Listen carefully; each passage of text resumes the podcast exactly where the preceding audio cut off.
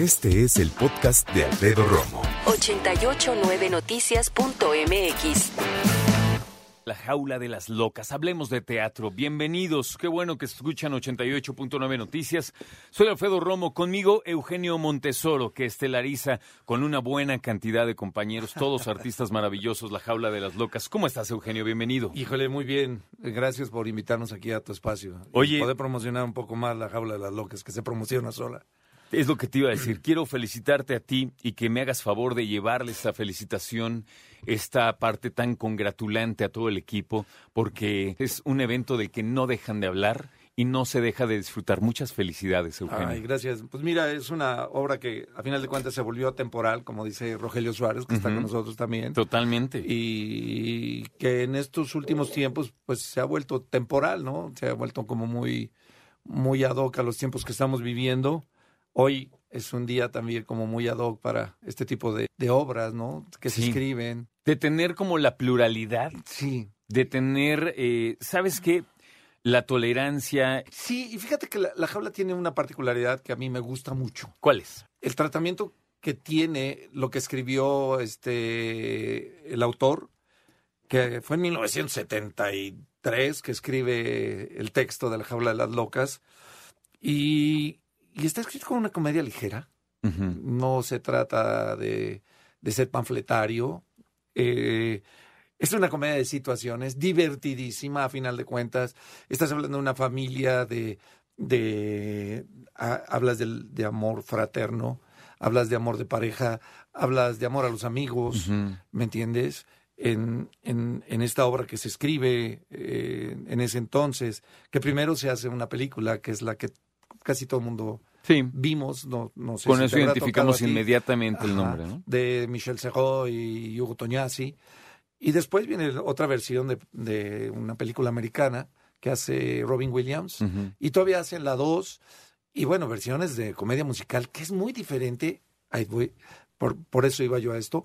Es muy diferente la obra de teatro, que es una comedia musical, a lo que es la película. Nosotros aquí todo, todo lo que hacemos lo entrelazamos con números musicales. Dime una cosa, ah, ahorita que estamos hablando de esto, ¿está tropicalizada? Eh, ¿Tiene algunos ton- tonos para ser más mexicana, si me permites la expresión? ¿O se respeta mucho la dramaturgia? Más bien, estamos respetando mucho, pero no podemos obviar de repente el decir, eh, digo, lo tiene eh, Rogelio, que es el que usa más eh, este tipo de, de De recurso. textos y de recurso. eh, el que bárbara.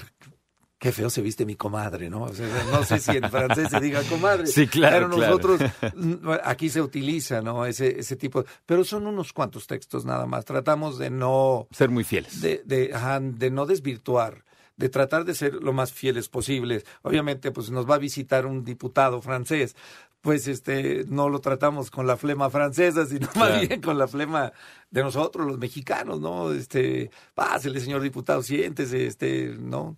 No, lo invitamos a que conozca al a la gente del pueblo, pero sin llegar a, a meternos tampoco en política porque no es nuestro, no, no es el giro de la obra, a final de cuentas, ¿no? Quiero preguntarte algo importante. No sé si llamarle nueva temporada, porque tuve una pausita, pero yo sé que prácticamente ya juntos, que ya van para los tres años, si no es que ya los Ya son los cumplieron, ¿no? sí. Eh, ¿Qué cambió en esta etapa? En ese brinquito que se dio, ¿hay algo nuevo? ¿Eh, ¿Sigue exactamente igual? ¿Cómo ves, De Eugenio? entrada yo. Para empezar. Eh, Este, sí, yo soy el nuevo George, por ejemplo, de las cosas nuevas que vas a ver.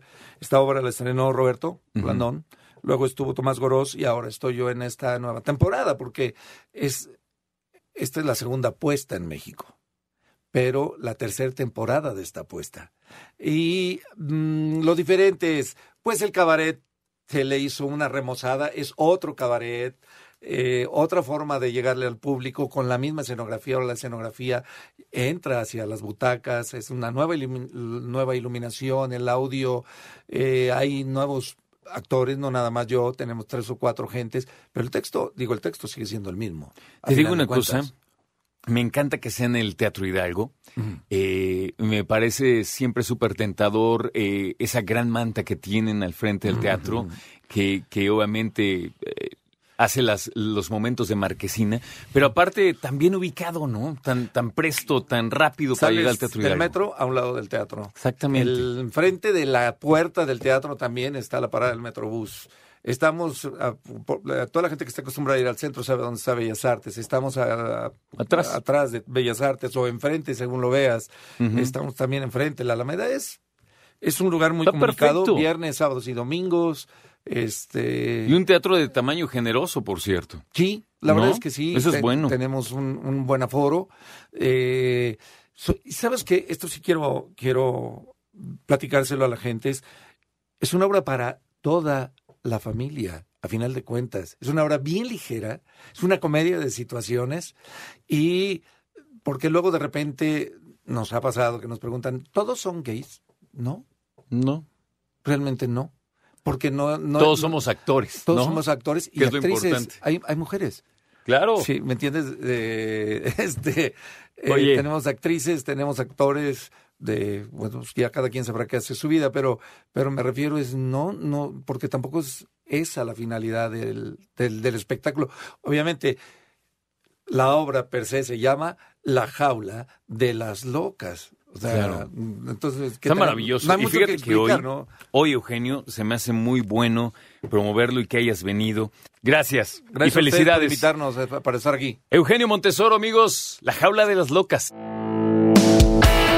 Escucha a Alfredo Romo donde quieras, cuando quieras. El podcast de Alfredo Romo en 889noticias.mx.